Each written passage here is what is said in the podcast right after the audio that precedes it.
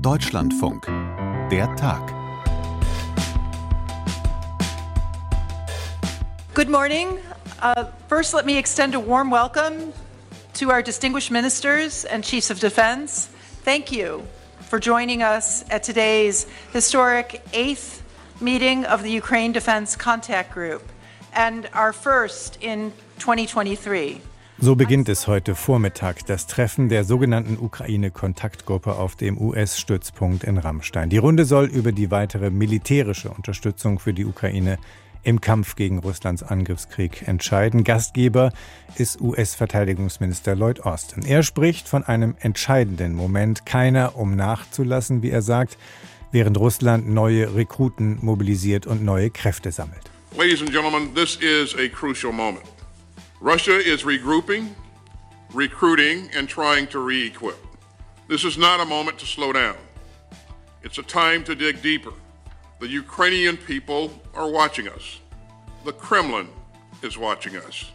And history is watching us. So we won't let up. And we won't waver in our determination to help Ukraine defend itself from Russia's imperial aggression. Alle Augen in Rammstein richten sich aber auch auf Deutschland, auf den neuen Verteidigungsminister Boris Pistorius. Denn in Berlin liegt der Schlüssel für die gerade wohl folgenreichste Entscheidung. Sollen die Unterstützer jetzt, etwa mit dem verbreiteten deutschen Modell Leopard 2, auch schwere Kampfpanzer in die Ukraine schicken? Der Druck auf Berlin ist inzwischen gewaltig, weil immer mehr Verbündete drängen, während sich vor allem der Bundeskanzler nicht drängen lassen will. Beschlüsse in Rammstein gibt es erst am Nachmittag, kurz bevor diese Episode online geht. Also machen wir heute aus der Not eine Tugend und begleiten die Konferenz Schritt für Schritt bis zur Pressekonferenz am Ende. Das ist der Tag hier im Deutschlandfunk für Freitag, den 20. Januar 2023. Ich bin Jasper Barenberg. Beginnen wir mit dem ukrainischen Präsidenten Volodymyr Zelensky und seiner Botschaft an die Gruppe von rund 50 Staaten, die in Rammstein versammelt sind. Er hat am Vormittag unter anderem diese Frage gestellt. Haben wir viel Zeit? Die Antwort von Zelensky, nein. Terror erlaubt keine langatmigen Diskussionen. Do we have a lot of time? No. Terror does not allow for discussion. The war started by Russia does not allow delays. And I can thank you hundreds of times, but hundreds of thank you are not hundreds of thanks. Also er könnte sich hundertmal bei allen bedanken für die militärische Unterstützung, aber das sei eben etwas anderes als 100 Panzer. Markus Pindor ist unser Fachmann für Sicherheitspolitik, beobachtet die Entwicklung in Rammstein so gespannt wie ich. Heute grüß dich, Markus.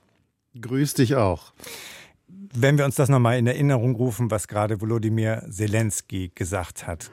Zeit als kritischer Faktor. Das ist ja eine Denkfigur, ein Gedanke, den wir von ihm in den letzten Tagen schon öfter gehört haben, zum Beispiel bei seinem Videoauftritt beim Weltwirtschaftsforum in Davos. Da hat er auch von der Zögerlichkeit gesprochen, die es zunächst gab im Westen und gesagt, das kann jetzt nicht mehr so sein. Er hat sinngemäß argumentiert, wann immer ihr zögert, heißt das, hier bei uns in der Ukraine äh, kommen jeden Tag Menschen ums Leben, werden jeden Tag Menschen getötet durch die russischen Streitkräfte. Also meine Frage, an welchem Punkt steht die Ukraine in diesem militärischen Kampf gegen den Angriffskrieg der russischen Truppen?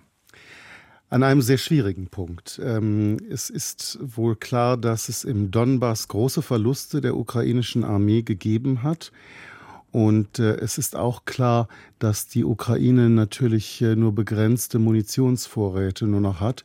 Sie braucht also das, was heute in Rammstein beschlossen wird. Und da sind eben auch viele Munitionen bei, ganz, ganz dringend. Und sie braucht auch jede andere technische Hilfe und jedes andere Gerät. Und jeden weiteren Schützen- und Kampfpanzer auch. Hm, das ist also geworden in den letzten Wochen, in den letzten Monaten zu einem, zu dem, was man, was die Fachleute einen Abnutzungskrieg nennen, einen Stellungskrieg. Stellungskrieg besonders heftig geführt im Donbass zuletzt mit leichten, viele sagen unbedeutenden Geländegewinnen der Russen. Aber wir sehen Fortschritte in der Zurückeroberung der eigenen, der besetzten Gebiete kann die Ukraine im Moment nicht machen, während auf der anderen Seite gleichzeitig die Luftangriffe weiter riesige Schäden äh, anrichten und Menschen töten in der Ukraine. Jetzt haben ja die Unterstützerstaaten ihre militärische Unterstützung Schritt für Schritt an diese Entwicklung in der Ukraine, wenn man so will, auf dem Schlachtfeld immer angepasst. Und zuletzt hieß das auch, wir sind bereit, auch leichte Kampfpanzer zur Verfügung zu stellen. Aus Frankreich kamen da Signale aus den USA, aus Deutschland mit dem Marder. Warum kommt denn jetzt auch ein schwerer Kampfpanzer als nächste Option, als das, was jetzt dringend gebraucht wird, ins Spiel? Schwere Kampfpanzer sind schon lange im Spiel. Und zwar muss man sich nur erinnern, Polen hat 250 T-72 russische Panzer, Panzer sowjetischer Bauart bereits an die Ukraine geliefert. Die reduzieren sich natürlich nach und nach im Kampf auch und äh, die müssen auch ersetzt werden. Das sind Panzer, die haben NATO-Standard, sind aber sowjetischer Bauart. So, das heißt, die spielen schon eine wichtige Rolle. Und in einem modernen Krieg ist es so, dass man im Verbund kämpft. Das heißt, man braucht einen Kampfpanzer, man braucht Schützenpanzer, um die Soldaten auf dem Schlachtfeld möglichst geschützt bewegen zu können. Man braucht also auch die Infanterie, man braucht präzise Artillerie und das ist sozusagen ähm, der Gefechtsverbund, unter dem man sich auf dem Schlachtfeld erfolgreich vorwärts bewegen kann. Und da sind die Kampfpanzer ein Teil von, aber eben auch ein wichtiger Teil. Und wenn du sagst vorwärts bewegen, dann impliziert das zugleich, dass es im Moment jedenfalls nicht mehr nur darum geht, ähm, sich zu verteidigen gegen weitere russische Angriffe, weitere militärische Offensiv- Operationen, sondern es geht auch jetzt immer darum, wie kann die Ukraine das Gebiet, was die Russen besetzt halten und besetzt haben, Stück für Stück, Meter für Meter, ähm, so muss man sich das ja wohl vorstellen, zurückerobern. Genau darum geht es. Und ähm, das ist eben auch wichtig, denn äh, die Ukraine muss in der Lage sein, diese Gebiete wieder zurückzuerobern. Sonst ist das ein, eine schwerende Wunde und wird es bleiben für Jahre. Sie haben eben das Wort angesprochen, Abnutzungskrieg, ganz klar. Ähm, sie muss also imstande sein, diese Rückeroberungen durchzuführen. Dazu braucht sie eben Kampfpanzer, das ist ganz klar. Und das hat auch einen insgesamt größeren Sinn, denn wenn dieser Krieg irgendwann mal beendet werden soll, dann muss die Ukraine ihn aus einer vorteilhaften Verhandlungsposition beenden können. Das heißt, äh, Russland muss tatsächlich in der Ukraine besiegt werden. Und Putin darf nicht den Schluss daraus ziehen, dass ihm dieser Krieg auch nur einen kleinen Gewende, Geländegewinn ähm, ermöglicht hat. Das würde ihn nur zu anderen Abenteuern ermutigen. Und äh, je klarer das Signal ist, das militärische Signal an Putin, desto sicherer ist die Nachkriegsordnung auch, die dann entstehen kann und sich erstmal herausbilden muss. Man muss also schon auf das große Bild sehen und da haben diese Panzer eine ich will nicht sagen äh, allentscheidende, aber eine sehr wichtige Funktion. Und wir haben erlebt in den letzten Tagen, in den, in den letzten Wochen, zurückgehend auf einen Vorschlag, glaube ich, schon aus dem letzten Jahr von Militärexperten, dass immer mehr Verbündete, auch und gerade in Europa, bereit sind und ihre Bereitschaft auch öffentlich erklären, der Ukraine solche schweren Kampfpanzer dieses Typs gewissermaßen zur Verfügung zu stellen. Der Leopard 2 ist eben einer davon. Und wir haben auch erlebt, dass der Kanzler, dass Olaf Scholz, beharrlich und immer wieder bei seiner Zurückhaltung geblieben ist, wenn er das Thema nicht ganz ignoriert hat oder dem Punkt ausgewichen ist, wie wir das ja zuletzt in Davos erlebt haben. Wie groß ist denn inzwischen der politische Druck auf die Bundesregierung und insbesondere natürlich auf den Bundeskanzler? Offensichtlich nicht groß genug, dass sich tatsächlich etwas bewegt jetzt im Kanzleramt. Äh, der ähm, neue Verteidigungsminister Boris Pistorius ist vor kurzem an die Presse getreten aus der Konferenz heraus in Rammstein und hat gesagt, dass jetzt erstmal ein Prüfauftrag vergeben worden sei von ihm, wie viele Leopardpanzer denn überhaupt äh, verfügbar seien. Und äh, das sei aber erst eine Prüfung. Es würde auch vorbereitet die Eventualität, dass ukrainische Soldaten in Deutschland ausgebildet würden, werden könnten auf dem Leopard 2. Aber das steht alles unter dem Vorbehalt. Das werden entschieden im Kanzleramt und danach im Wirtschaftsministerium. Das ist das offizielle Vorgehen sozusagen. Er bereite diese Eventualität vor, aber er greife der Entscheidung nicht vor und es sei auch noch nicht klar, wie das Kanzleramt in dieser Frage entscheiden würde. Also das ist weiter vertagt worden und äh, Olaf Scholz hat sich wieder einmal nicht entschieden mhm. dazu.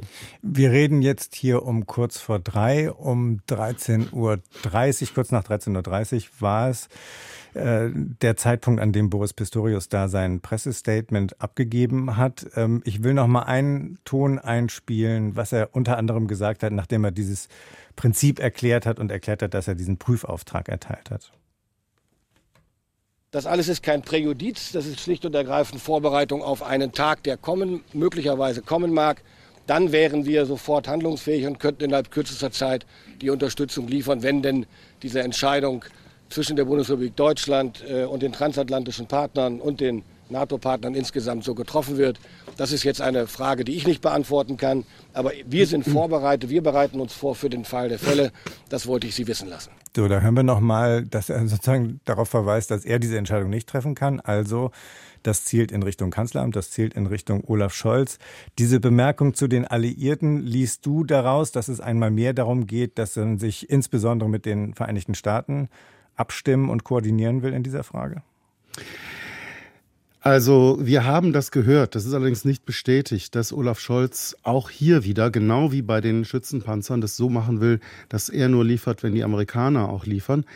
Ich weiß nicht, ob das so Bestand hat. Boris Pistorius hat ja gestern verneint, dass es da so ein Jungtim, ein sogenanntes, eine Verbindung zwischen diesen beiden Dingen hergestellt worden ist. Ich halte das auch für relativ unwahrscheinlich, dass äh, man den Amerikanern in dieser Form dann doch tatsächlich die Pistole auf die Brust setzt.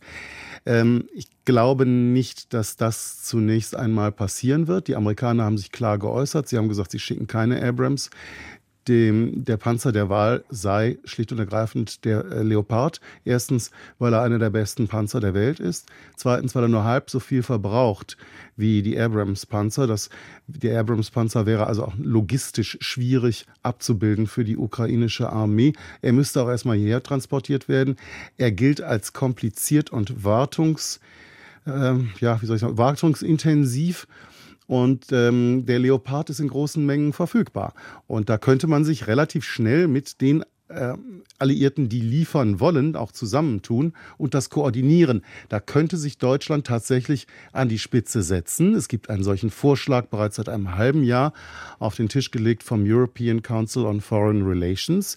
Die haben gesagt, Deutschland könne das ja koordinieren. Es gibt über 2000 äh, Kampfpanzer Leopard 2 ähm, in europäischen Ländern. Da könnte man einfach mal eine Bestandsaufnahme machen, gucken, wer was hat, vergleichen und dann auch liefern und auch ausbilden im Verbund sozusagen. Dann hätte man auch mit den Alliierten Schritt gehalten und die Amerikaner haben da nichts gegen. Ich habe vor zwei Monaten den Außenminister Tony Blinken gefragt, ob die Amerikaner etwas dagegen hätten, wenn wir Kampfpanzer liefern. Und Tony Blinken hat ziemlich klar gesagt, nein, wir haben nichts dagegen. Das muss jeder so entscheiden, wie er denkt, dass es den Ukrainern nützt. Hm. Das haben wir ja auch aus anderen Quellen, aus dem Pentagon beispielsweise in den letzten Tagen nochmal gehört. Jetzt ist mir aber noch was anderes aufgefallen bei, dem, äh, bei den Einlassungen von Boris Pistorius. Er hat nämlich, bevor er diesen Prüfauftrag erwähnt hat, gesagt, dass er erstmal die Position der Bundesregierung dargelegt hat und dass sich für ihn ein ganz anderes Meinungsbild ergeben hat, als das in der Öffentlichkeit diskutiert wird. Hören wir uns das auch nochmal an. Zum einen muss ich feststellen, ganz eindeutig, es gibt kein einheitliches Meinungsbild. Der Eindruck, der gelegentlich entstanden ist, es gebe eine geschlossene Koalition und Deutschland stehe im Weg, dieser Eindruck ist falsch. Es gibt viele Alliierte, viele Verbündete, die sagen, wir teilen die Auffassung, die ich heute auch noch mal dargelegt habe. Es gibt gute Gründe für die Lieferung und es gibt gute Gründe dagegen. Und angesichts der Gesamtsituation eines Krieges, der jetzt schon fast ein Jahr dauert, sind alle Pro und Kontras sehr sorgfältig abzuwägen. Heißt das, oder wie liest du das? Also für mich klingt das danach, als wenn der Boris Pistorius sagt, also so klar ist das nicht und wir alle haben uns möglicherweise getäuscht in diesem Eindruck, der entstanden ist. Alle drängen, dass die Bundesrepublik als Schlüsselstaat in dieser Frage endlich eine klare Entscheidung trifft, und zwar für diese Lieferung. Aber äh, es gibt auch viele Verbündete, die da durchaus Bauchschmerzen haben. Es gibt immer Verbündete, die Bauchschmerzen haben. Aber es ist ganz klar, Zelensky hat das ja so gesagt, ähm, vergleicht doch nicht, was die anderen liefern, sondern bitte liefert uns, was ihr liefern könnt. Und es muss darum gehen, was hält man für nötig dafür, dass man das strategische Ziel erreicht, dass die Ukraine sich von der russischen Okkupation befreien kann. Wenn das das Ziel ist, dann muss man auch folgern, dass daraus gewisse Konsequenzen folgen müssen. Und da muss man dann einfach handeln. Und äh, ich möchte aber nur darauf hinweisen, ich halte das für ein bisschen für eine Ausflucht, denn sowohl die Briten haben darauf hingewiesen, und mit ihren mit der Lieferung von ihren äh, Challenger äh, Panzern ja ganz klar gemacht, dass sie tatsächlich auch liefern wollen und die Deutschen damit unter Druck gesetzt explizit. Die Franzosen haben angeboten, dass sie die Leopard 2 Panzer, die wir in der Speerspitze in Litauen in unserem ähm, äh, Kontingent dort haben, ersetzen könnten durch ihre Leclerc Panzer und wir dafür diese Leopard 2 in die Ukraine schicken könnten. Auch ein ganz klarer Vorschlag, der auf dem Tisch liegt. Die baltischen Staaten sind dafür, ganz klar, die wollen auch liefern. Die Slowakei hat jetzt angeboten, dass sie die Leopard 2, die sie im Ringtausch bekommen hat von den Deutschen, dafür, dass sie wiederum äh, alte sowjetische Panzer, Schützenpanzer an die Ukraine geliefert hat, dass sie diese bereit ist, diese Leopard 2 Panzer jetzt direkt an die Ukraine zu liefern. Polen hat gesagt, dass es das tun könne. Ähm, ich sehe mal sehr viele Verbündete und sehr wichtige Verbündete um uns herum sind dafür, dies zu tun. Es steht und fällt aber mit den Deutschen. Die Deutschen müssten zustimmen, dass die anderen das tun und die Deutschen müssten am besten dabei auch mitmachen. Und diese Form, diese, diese, diese Form, das wurde einfach versäumt hm. von der deutschen Bundesregierung. Und wenn es jetzt heute keine Entscheidung gibt, in dieser Frage jedenfalls nicht. Danach klingt ja alles im Moment. Würdest du dann sagen, das ist jetzt zur Gesichtswahrung nochmal eine Runde Konsultationen mit all diesen wichtigen Verbündeten, aber am Ende kann man sich kaum vorstellen, äh, dass nicht am Ende herauskommt, dass entweder die Bundesregierung damit einsteigt oder dass die anderen Verbündeten eben, dass ihnen gestattet wird, ähm, selbst voranzugehen und diese Panzer zu liefern. Also wenn die anderen Verbündeten ähm, lediglich vorangehen würden und man ihnen lediglich grünes Licht gibt und sich selbst daran nicht beteiligt, tauchen viele Probleme auf, unter anderem die mit der Ersatzteillieferung. Das ist ganz klar, es ist schwer denkbar, dass es ohne die Deutschen stattfindet. Das muss man auch sagen. Äh, ich kann nicht einschätzen, wie da die Stimmung im Kanzleramt ist. Es sieht ganz klar derzeit danach aus, dass die Amerikaner da nicht Abrams Panther liefern wollen. Und damit wäre eine angebliche, wir wissen das ja nicht genau, weil der Kanzler sich nicht erklärt, eine angebliche Bedingung des Bundeskanzlers nicht erfüllt wäre. Und dann würde man eben keine Leopard 2 Panzer liefern. Das wäre aber tatsächlich ähm, ein ganz schwerer Bruch auch dann zwischen uns und den Verbündeten, die eine Grenze ähm, zu der Ukraine haben, wie zum Beispiel Polen, wie zum Beispiel die baltischen Staaten, die eine Grenze zu äh, Weißrussland haben. Das wäre ein äußerst schwieriges Kapitel. Dann hätte sich Deutschland, glaube ich, sehr in die Isolation begeben. Markus, wir beobachten, wie das weitergeht. Jetzt haben wir 15 Uhr. Danke dir für deine Einschätzung bis hierher. Vielen Dank. Gerne. 17.22 Uhr ist es inzwischen geworden. Wir sind spät dran für diesen Podcast. Aber wir wollen natürlich nochmal mit Markus Pindor in Berlin sprechen, jetzt wo die Pressekonferenz nach den Beratungen in Rammstein vorbei ist, beziehungsweise sie läuft noch, aber Lloyd Austin, der US-Verteidigungsminister, hat schon das Wichtigste äh, gesagt. Äh, Markus Pinto nochmal in Berlin. Oder müssen wir sagen, das Wichtigste ist eigentlich schon aus unserer Sicht am Nachmittag passiert, als Boris Pistorius gesagt hat, also heute keine Entscheidung. Ist damit eigentlich schon die, die, die Nachricht des Tages gesetzt?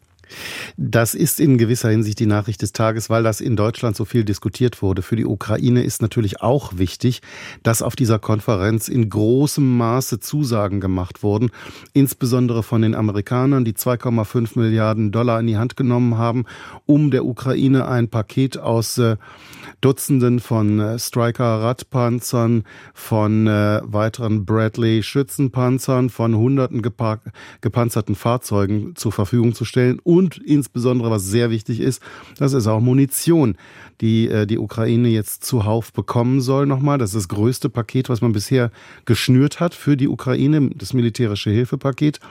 Und ähm, da ist der Leopard 2 und die Frage, ob man ihn liefert oder nicht, ähm, ja, nicht ganz unwichtig, das muss man auch sagen, denn die Ukraine braucht diese Panzer, aber ähm, sie ist eben, das ist eben nur ein Posten unter vielen, der bei uns natürlich viel Aufmerksamkeit erregt hat. 54 mhm, Länder, hat Lloyd Austin gerade nochmal gesagt, waren vertreten in dieser Runde. Er hat gelobt, wie viele Länder heute Beiträge geliefert haben. Er hat erwähnt, Großbritannien mit ihren Challenger-Panzern, Schweden, Dänemark. Es haben verschiedene Länder heute sozusagen bekannt gegeben, dass sie auch selber Pakete schnüren. Muss man sagen, die Ukraine kann damit jetzt zufrieden sein, weil sie weiß, es gibt eine kontinuierliche und immer weiter anwachsende äh, Unterstützung von wichtigen militärischen Gütern. Und unzufrieden muss die Ukraine wohl sein, bei allem Druck, den sie auch gemacht hat, dass in dieser Frage von äh, des Leopard 2 eben für den Tag heute jedenfalls keine Bewegung erkennbar ist. Ich glaube, Jasper, das haben Sie schon richtig gewichtet. Das ist äh, zum einen wichtig, was da passiert ist für die Ukraine und äh, lebensnotwendig. Die Ukraine ist eben auf die westliche Hilfe angewiesen, um in diesem ähm, Krieg, der mittlerweile in einen Abnutzungskrieg äh, übergeht, tatsächlich sich auch wehren zu können und um die Chance zu haben, das von Russen besetzte Territorium wieder zurückzugewinnen, braucht sie aber funktionierende Verbände und ähm, in einer modernen Kriegsführung im Verbund kämpft man eben mit Kampfpanzern, Schützenpanzern, Artillerie, Infanterie zusammen und schützt sich gegenseitig und hat auch dadurch mehr Durchschlagskraft. Etwas, was die Russen übrigens nicht beherrschen, was ein echter Vorteil wäre für die Ukraine. Aber dafür ist der Kampfpanzer wichtig. Und ähm, die Polen haben zwar 250 Kampfpanzer vor zehn Monaten schon geliefert an die Ukraine. Das war wichtig. Das waren T-72, die auf NATO-Standard aufgerüstet äh, worden waren. Aber in diesem Krieg gibt es eben viele Verluste und Verluste, nicht nur viele Verluste an Menschen. Im Donbass äh, sollen die Verluste in den letzten Monaten sehr hoch gewesen sein, sondern auch an Material. Und wir wissen nicht genau, wie viel von diesen 250 T-72 Panzern übrig sind. Es wird also einer größeren Lieferung bedarfen und bedürfen und äh, wir müssen auch weiterhin uns darauf einstellen, die Ukraine ähm, zu unterstützen. Das heißt übrigens auch, dass der neue Verteidigungsminister äh, Aufträge an die Rüstungsindustrie, an die deutsche Rüstungsindustrie vergibt und dies auch möglichst schnell tut. Mhm. Und das heißt aber auch, dass äh, Boris Pistorius jetzt dieses Thema weiter äh, auf den Schultern hat. Oder wie soll man sagen? Er hat jetzt gesagt, heute, also vorerst keine Entscheidung, wir prüfen jetzt. Dann werden alle nachfragen, wie lange wird geprüft, wann wird entschieden. Also was wird jetzt, kleiner Blick in die Glaskugel zum Schluss vielleicht noch, was wird jetzt passieren? Die Debatte ist der Bundeskanzler nicht los und der neue Verteidigungsminister auch nicht. Nein, in der Tat nicht. Ähm, äh, man fragt sich tatsächlich, warum man sich nicht zu dieser Geberkonferenz durchringen konnte zu einer offensiven, zu einem offensiven Schritt, zu einer Zusage. Warum man das jetzt noch auf die lange Bank schieben muss, das ist, äh, muss ich ganz klar sagen, eine Ausflucht. Denn mir kann keiner erzählen, dass äh, es in den letzten drei, vier, fünf Monaten nicht die Gelegenheit gegeben hat, zu zählen, wie viele Leopard 2 Panzer wir in der Bundeswehr haben, welche Modelle das sind und welche davon einsatzfähig sind. Das ist eine Verzögerungstaktik. Ich kann es anders nicht interpretieren. Und so geht dieser Tag in Rammstein und die Konferenz zu Ende. Markus, danke, dass du uns auf dem Laufen gehalten hast. Aber gerne. Das war der Tag hier im Deutschlandfunk an diesem 20. Januar 2023. Danke fürs Hören. Ich bin Jasper Barenberg und tschüss.